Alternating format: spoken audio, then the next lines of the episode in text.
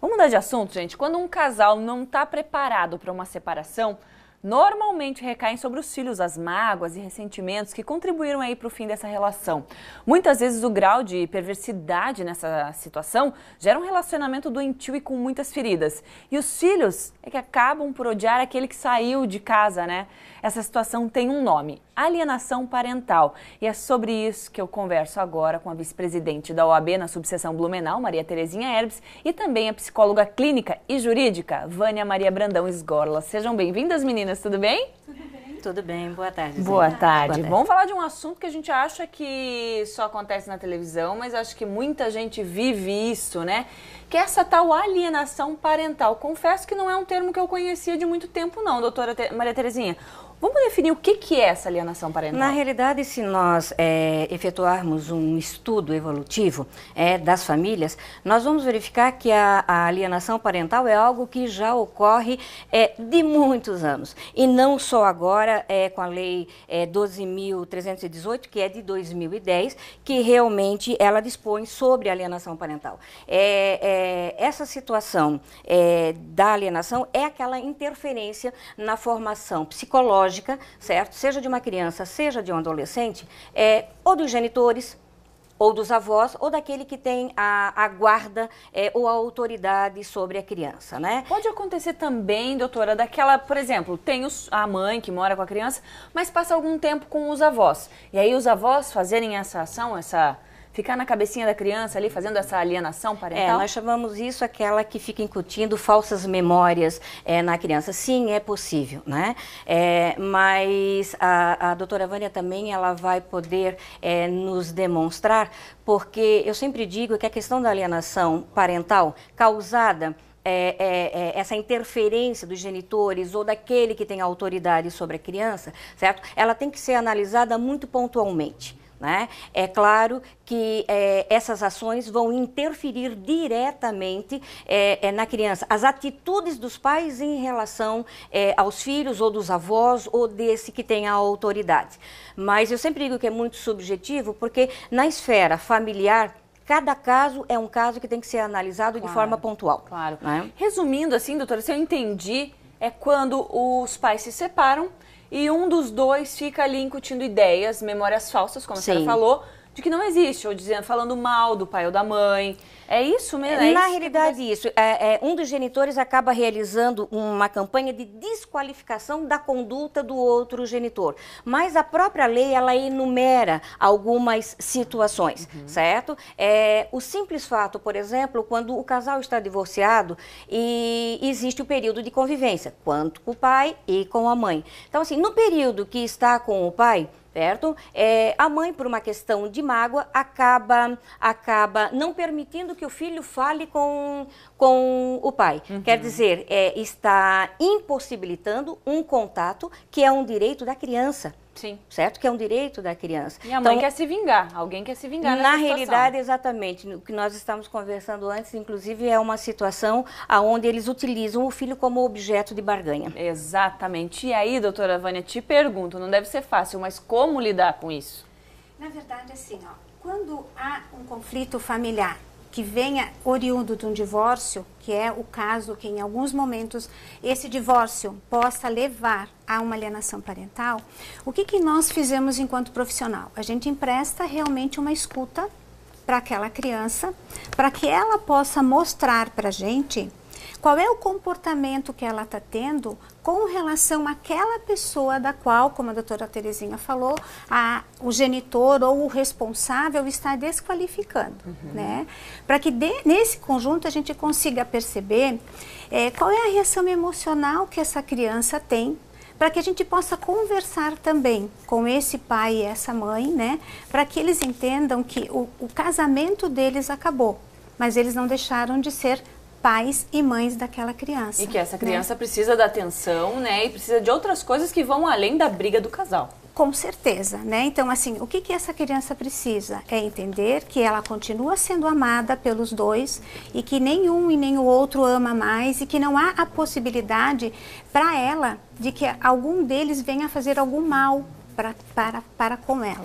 E existe algum comportamento que identifique que essa criança está passando por essa situação de que um pai ou uma mãe está ali falando coisas ruins sobre um ou outro?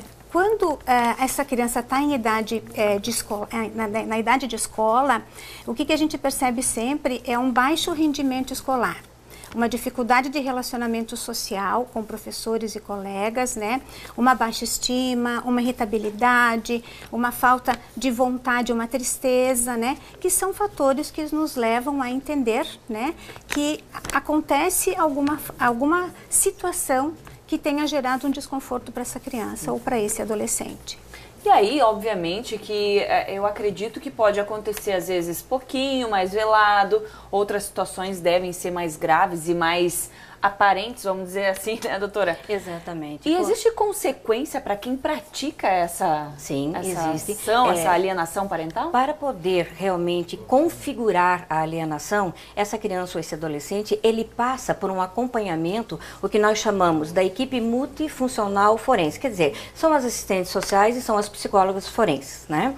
É, é, isso para dentro do processo. É óbvio que essa criança ou esse adolescente, ele deve também ter um acompanhamento com um profissional é, é, de confiança desses genitores. Uhum. E que bom que isso possa ocorrer. Agora, é, se realmente ficar caracterizado essa questão da alienação, certo? O alienador, ele, eu não vou chamar de punição, mas é, vamos dizer que é uma sanção mais é, é, é, é psicológica na questão de pode ter uma alteração de guarda, ele pode ter uma diminuição do convívio com o filho, mas eu sempre digo que essa questão de convívio pai e filho quando, quando a importância de se manter. É claro que em casos extremos há necessidade desse afastamento, mas só em casos extremos.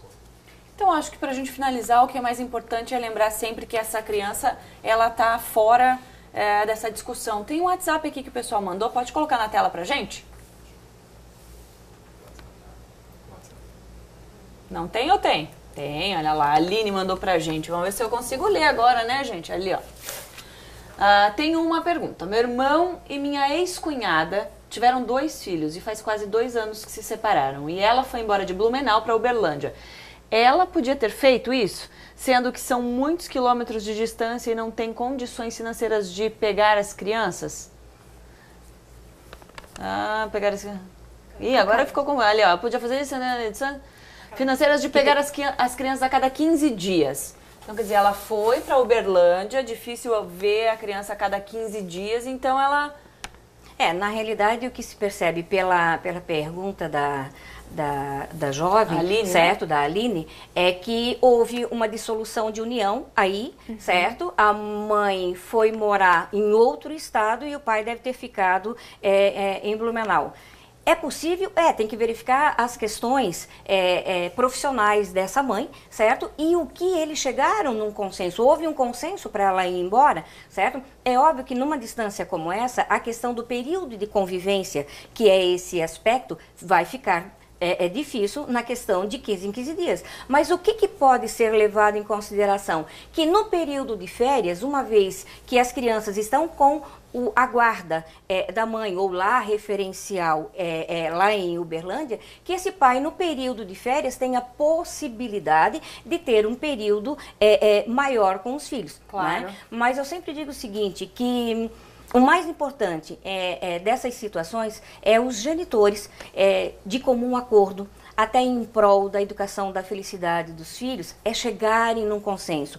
É difícil? É muito difícil, mas, mas não é, é impossível. É, com certeza. É aquela é coisa, a mágoa existe, né, doutora Vânia? A mágoa, a mágoa ela vai ficar ali talvez por algum tempo. Mas abstrair que quem não, quem, quem não tem que sofrer com isso é o filho, não é? é? Eu acho que o mais importante também é entender que esse casal deu certo até o momento em que se separou. Exatamente. E que desse casamento, né, desse relacionamento, houve esse filho, né? E esse filho é, é o, a, o fator mais importante dessa relação. E a partir de então, é tentar ver assim, que aquela pessoa que hoje não faz mais parte do meu contexto é alguém que em, em algum momento eu amei e por isso que eu tive essa esse filho, né? Exatamente. Então, assim, para cuidar na qualidade de vida dessa criança a nível afetivo. Que o filho né? foi resultado de Exatamente. amor. Exatamente. Ele foi resultado Beleza. disso. Obrigada, né? meninas, Obrigada. por estarem aqui comigo. Obrigada também. Um ótimo fim de semana já. É, e até a próxima. Okay. Obrigada.